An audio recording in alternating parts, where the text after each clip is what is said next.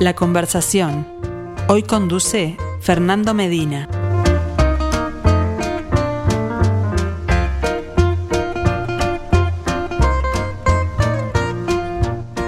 Saludos para todos, bienvenidos a La Conversación, la de los miércoles, la que añade una nueva página a nuestro ciclo Arte UI en Perspectiva. ¿Cuál es la invitación todas las eh, semanas para aquellos de ustedes a los que les gusta el arte? Bueno, asomarse primero a nuestra cuenta de Instagram para conocer la obra, la vida, en eh, breves frases del artista que nos acompaña esa semana y los miércoles después visitarnos acá en el aire de Radio Mundo o vía YouTube si lo quieren seguir también con video para conocer además de, bueno, mucho más de la obra del artista invitado, también la palabra del artista invitado. Esta semana, ¿quién nos acompaña? Zuli Clames.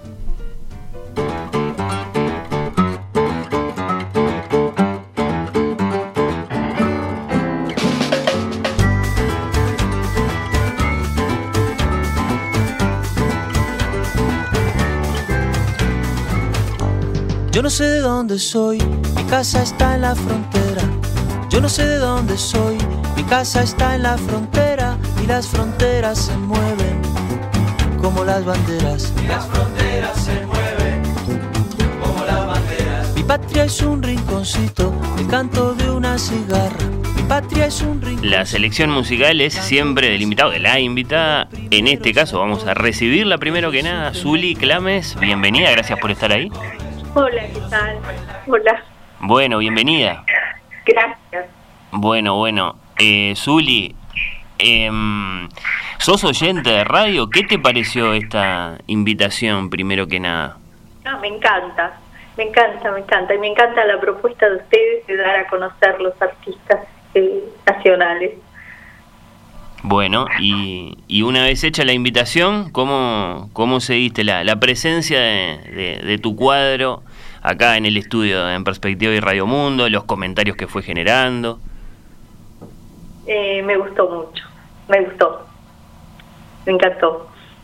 Bueno, bueno, bueno. eh, muchas gracias por compartir eh, lo que haces eh, con nosotros. Contanos, eh, Zuli. Gracias a ustedes. Naciste en Tacuarembó, contanos, bueno, cómo creciste, pero sobre todo cómo te hiciste como artista. Eh, bueno, eh, sí, crecí en una familia de nueve hermanos en el campo, allá por por el departamento, el- un, lugar muy muy este agreste, muy este muy en el medio de los cerros que se llama llamaba Zanja del Charrúa, a la orilla del arroyo Zanja del Charrúa. Este crecí ahí, este bueno, eh, co- eh, como todo niño, y más un niño campesino que en ese entonces no disponíamos de, de televisión y todas esas cosas eh, que ahora tenemos, este, de- la radio, eh, se escuchaba muchísima radio en mi casa, eh, que- cargado con las baterías eh, de molino a viento. este que para usted debe ser una cosa muy extraña, pero mi viejo este, cargaba las baterías con el viento y ahí este, este, escuchaba la- escuchábamos radio. Este y bueno, eh, ¿Tenés, eh, perdón, Zuli, tenés eh, recuerdos concretos de esas experiencias escuchando la radio? ¿Qué se escuchaba? a mi viejo era un tanguero, Claro. folclore y Gardel. Yo, yo escucho a Gardel y lo veo a mi viejo sentado con el mate, cabizbajo, escuchando a Gardel. Sí, sí, sí. Qué imagen. Este, y bueno, y mi vieja escuchaba las radio, no, radio novelas, radio teatro. Claro, Radio sí, sí. teatro, sí. Mi vieja no se perdía los radioteatros. y bueno, nosotros escuchábamos música y escuchábamos lo que lo que había, lo que estaba ahí alrededor. Y. ¿Qué más te cuento? En cuanto a la pintura, bueno, Claro, ahí está, cómo, cómo entran eh, eh, la pintura, las artes visuales. Después vamos a hablar también de, de- de escultura y de cerámica, que son otras disciplinas que, que has cultivado, pero, pero ¿cómo entra el arte en general en tu vida? tú sabes que yo, se- todas mis hermanas, sin tener este escuela, sin, sin haber este, todos somos, tenemos una beta artística, porque todas pintábamos.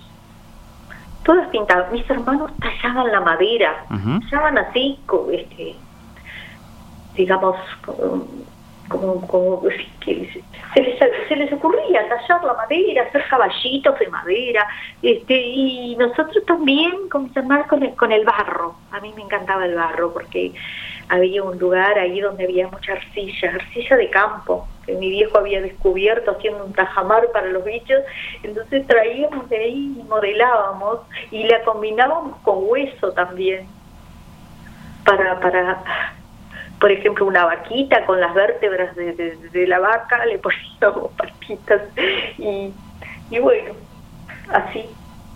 Hasta ese momento imagino todo muy intuitivo o ya influían, vamos a suponer, algunas experiencias en la escuela, no sé, libros que había en tu casa. No, no, no, en la escuela, no, no, era intuitivo. Yo pienso que podría ser porque no había, no, eh, eh, no había juguetes, entonces lo hacíamos nosotros fabricábamos nuestros juguetes como mi viejo también que nos hacía en los camiones de lata con madera. Claro.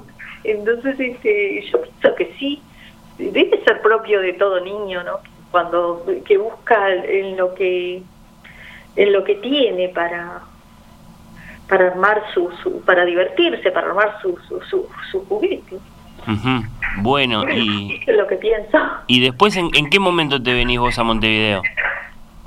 Y ah, hace ya unos cuantos años me vengo a Montevideo y, y, este alguien me sugirió eh, la escuela Figari. Claro, vos ya, ya digamos, este, tenías tu, tu rodaje como artista, imagino, pintando. Sí, claro, claro. Y alguien miró mis dibujos y dice, pero qué lindo, qué lindo dibujás. Dice, vos sabés que hay en la escuela, no sé qué, así. Y bueno, y, me empecé a ir a la escuela Figari. Este... ¿Hasta ese momento a qué te habías dedicado, Zuli? Ah, no, yo trabajaba, trabajaba, pero además siempre, mi, digamos, mi, mi hobby era la pintura, el, dibujo. ¿Trabajabas en algo que no tenía nada que ver con el arte, digamos? Claro, claro, Sí, no, sí, trabajaba en una empresa, trabajaba en una farmacia, digo. Ahí está. Sí, sí. Bien, bien, pero bueno, eh, aparece entonces la escuela Figari en tu camino que imagino habrá sido muy importante entonces. Súper, súper importante, los talleres de la Figari son maravillosos. ¿Qué, qué, qué te aportaron, por ejemplo, a ver, en, en, gran síntesis y sobre todo en, en grandes aprendizajes, ¿qué, qué me contarías? y me aportaron el conocimiento más profundo sobre mm. sobre sobre el arte sobre sobre la técnica en la pintura verdad yo tuve un gran maestro Pedro Rodríguez tremendo tremendo pintor que falleció hace un año y algo dos años va a ser en febrero. Tremendo maestro este y la composición todo ese, ese ese tema no y la historia del arte y todas esas cosas que sí sí con las que capaz que todavía no habías tenido tanto contacto hasta ese momento, entonces, claro, fue como una gran revelación. No, no, no, no, no, no, había tenido contacto tan directo.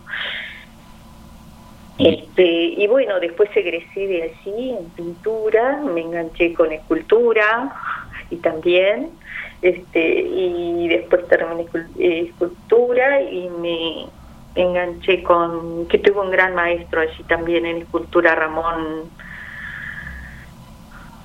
a Ramón este Cuadra y luego en, en, este, en cerámica también.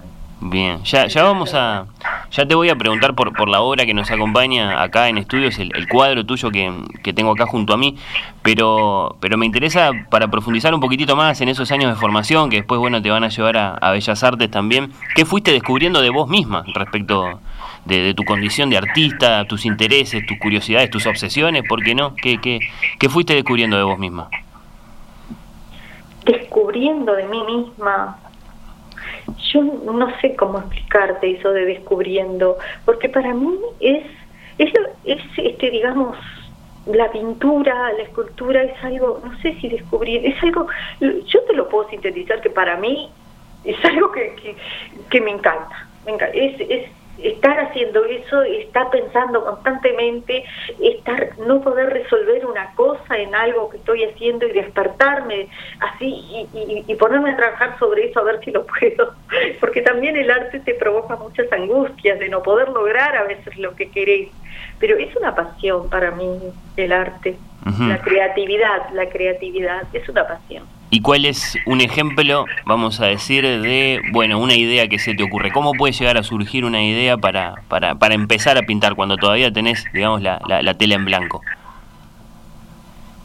No, este, cuando agarro ya tengo la idea de lo que puedo, pero eh, en un episodio, en algo que me angustia mucho, en algo que como te voy, eh, la inspiración es el momento, el hecho del momento, como también me inspiran los este el pasado. Por ejemplo, ahora estoy haciendo una serie de acuarelas.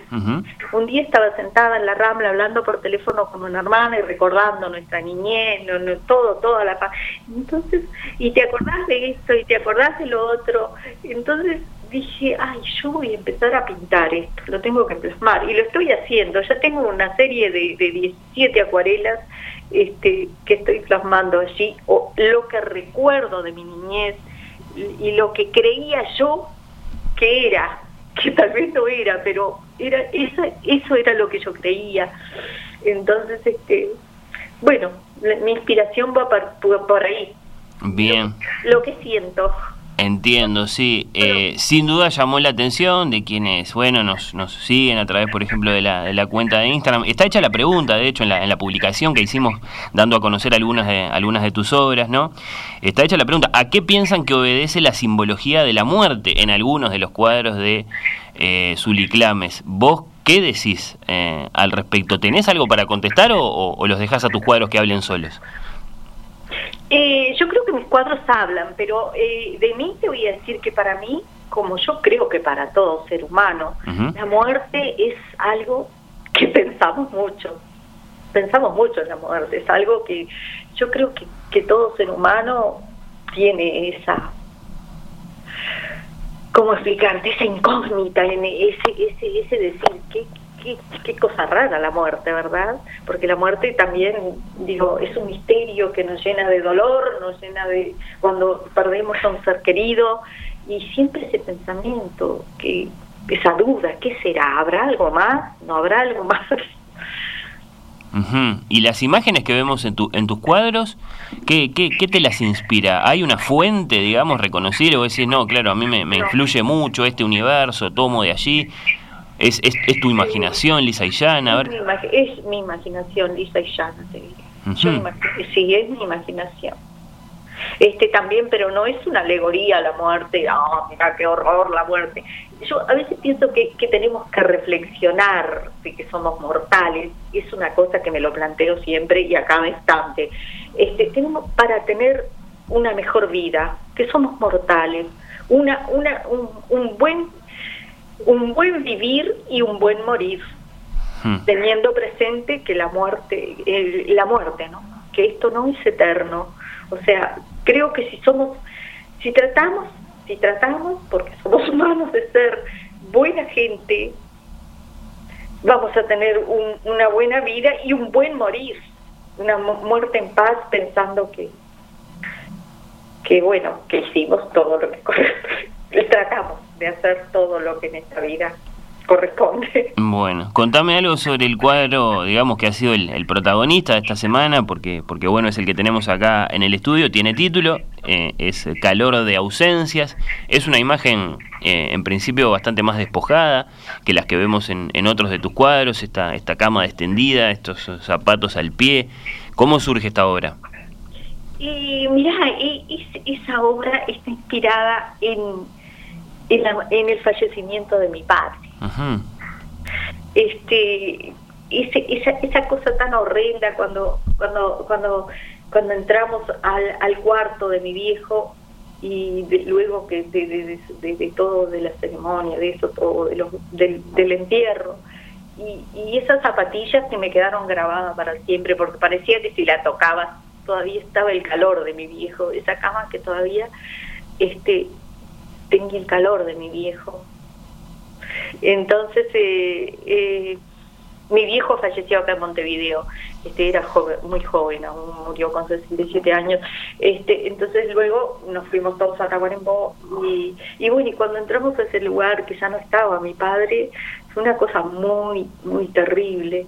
Y bueno, me quedó para siempre eso, ¿sabes? Entonces, un día se me ocurrió pintarla. Tiempo después, entonces, eh, ¿es que llevaste a, a, una tela esa imagen? Sí, sí, sí. Hmm. La llevabas contigo y la... Sí, la, la llevaba y la llevo siempre. Ahí está, y ahora eh, en un óleo, entonces... Sí, ese, ahí quedó. Ese cuadro ya tiene unos cuantos años. Ajá. Bueno, bueno. ¿Cuáles son, este, Zuli, las, las grandes satisfacciones que te ha dado esto de, dedicarte a, a, pintar, como, como a esculpir o a, o hacer eh, cerámica? ¿Te ha tocado, bueno, exponer, pero qué más, qué más? Y mira, ya el hecho de hacerlo ya me produce satisfacción, el hecho la más importante, tal vez. de que me lleven la vida ya para mí ya ya este ya, ya, ya es una satisfacción. Bueno, bueno, le habíamos recibido, querido Oscar Romero, con música. A Zuli Clames vamos a despedirla también con música. Ah, bueno, bueno.